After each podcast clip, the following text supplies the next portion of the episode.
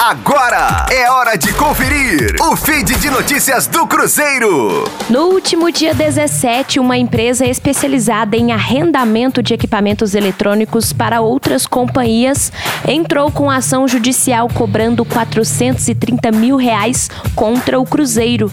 A ação está na 24ª Vara Cível de Belo Horizonte.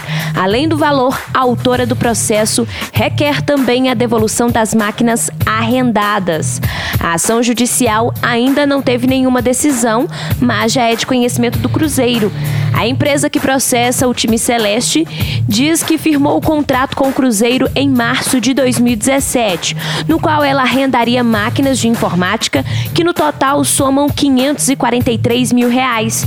A duração seria de 48 meses, com pagamento mensal por parte do Cruzeiro em 13,8 mil reais até maio de 2021 e uma outra parcela de 28 mil reais em junho de 2021, um total de 691,7 mil reais.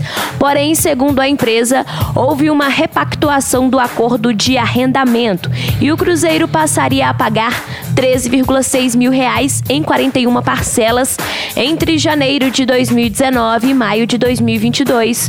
A autora da ação alega que o Cruzeiro parou de quitar as mensalidades em março de 2020 de forma completamente injustificada e unilateral e se tornou inadimplente.